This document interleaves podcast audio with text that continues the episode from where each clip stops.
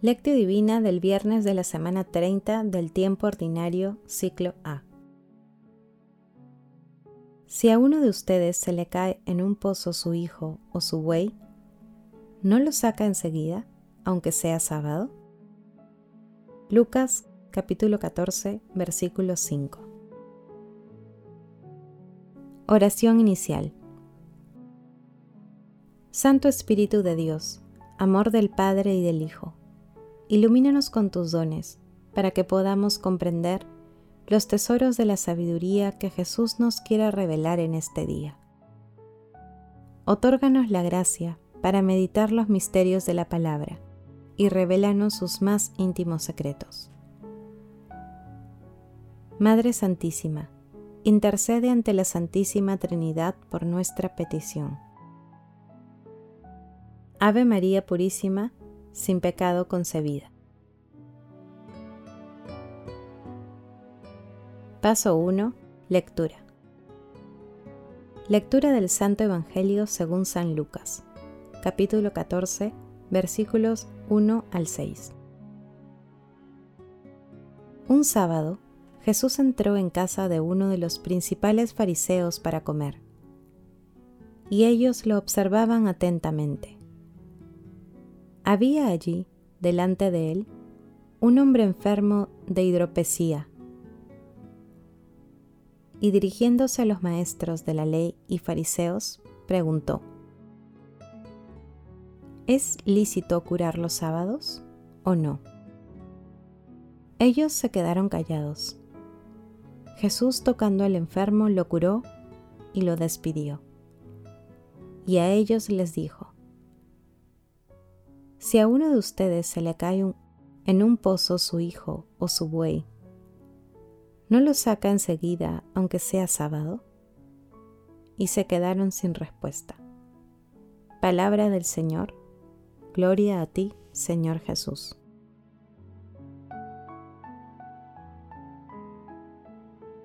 En el Evangelio de Lucas se identifican cinco relatos de curaciones en sábado el endemoniado de la sinagoga en el capítulo 4, versículos 33 al 37. La suegra de Simón en el capítulo 4, versículos 38 y 39.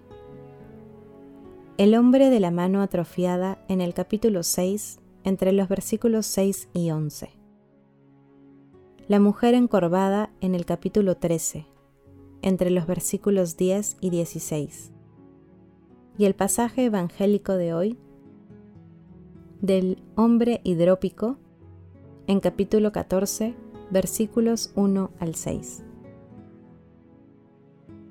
La hidropesía es una enfermedad que se manifestaba con hinchazones.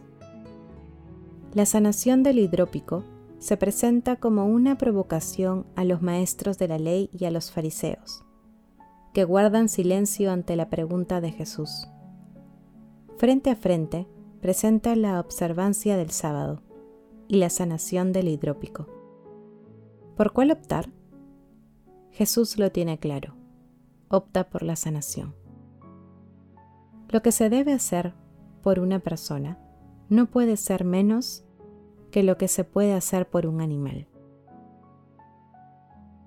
Con este último signo de sanación en sábado, Jesús denuncia nuevamente la manera equivocada e interesada de entender el precepto del sábado y, en general, la ley. Ya antes, Jesús ya había proclamado su señorío sobre el sábado, y ahora, también en esta región en el camino a Jerusalén, queda establecido que Él es Señor de la vida y también del sábado. De esta manera, a los maestros de la ley y a los fariseos, Jesús les enseñó que la perfección de la ley empieza por atender primero a los necesitados y que ningún precepto puede invalidar la ley del amor.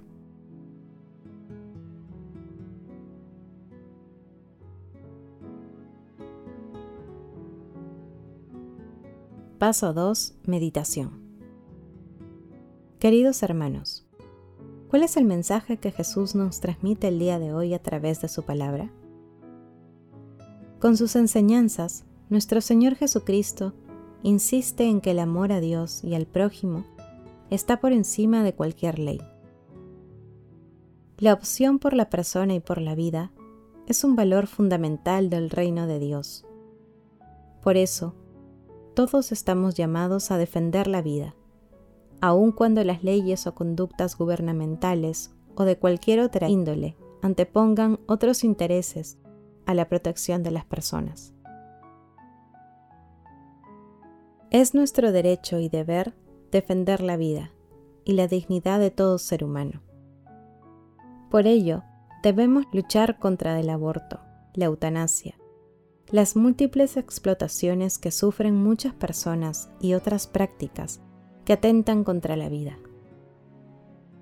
Asimismo, de manera decidida y firme, nuestro pensamiento, corazón y acciones deben orientarse a defender la familia, la pureza de la niñez y buscar siempre el bienestar de los más débiles e indefensos.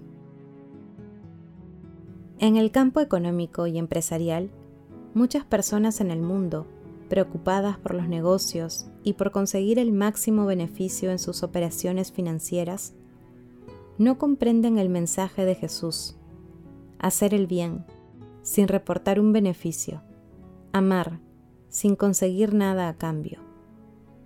Por eso, la siguiente bienaventuranza ubicada en el capítulo 14 de Lucas, versículo 14, Dichoso tú, si no pueden pagarte, puede significar para ellos una blasfemia financiera, que nosotros no podemos pasar por alto a la luz del Evangelio.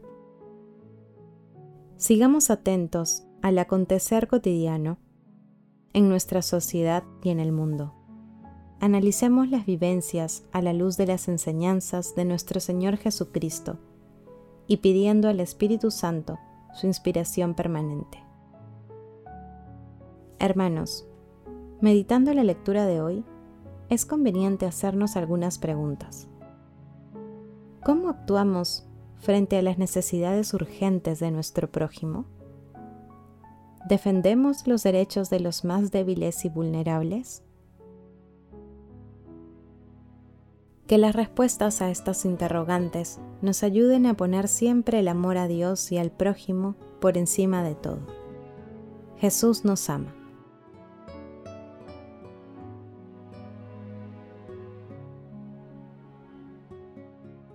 Paso 3. Oración. Amado Jesús, tú que liberas a los cautivos, que sanas a los enfermos, que enderezas a los que se doblan, que amas a los descartados, marginados, explotados y perseguidos, socorre con amor y misericordia a todos los hermanos nuestros que sufren por los olvidos de la humanidad.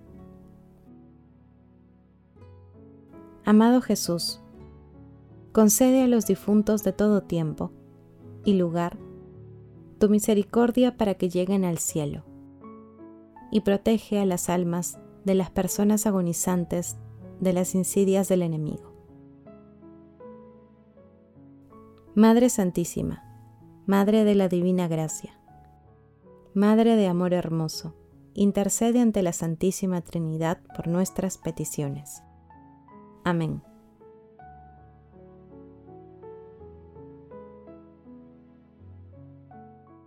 Paso 4. Contemplación y acción. Hermanos, contemplemos a nuestro Señor Jesucristo con un texto de Bruno Maggioni. Nuestro Señor Jesucristo nunca pasó al lado del sufrimiento sin detenerse.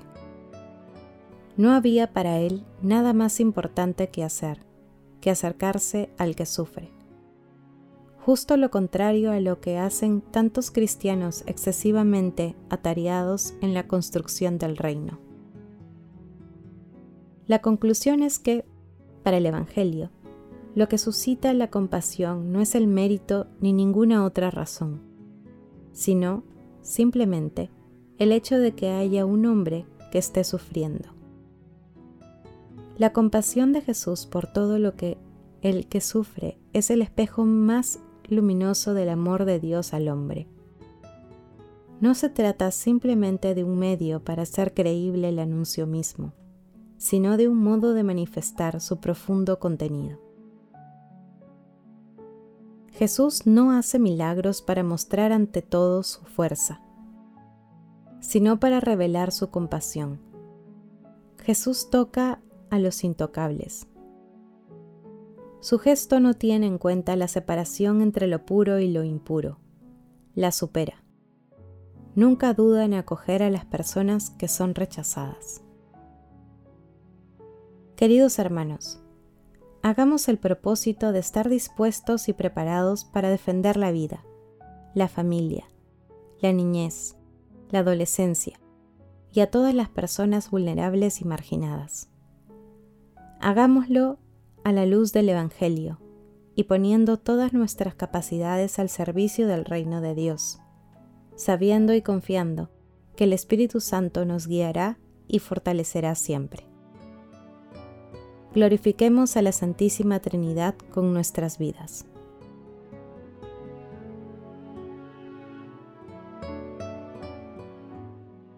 Oración final. Gracias Señor Jesús por tu palabra de vida eterna. Que el Espíritu Santo nos ilumine para que tu palabra penetre a lo más profundo de nuestras almas y se convierta en acción. Dios glorioso, escucha nuestra oración bendito seas por los siglos de los siglos. Madre Santísima, intercede ante la Santísima Trinidad por nuestra petición. Amén.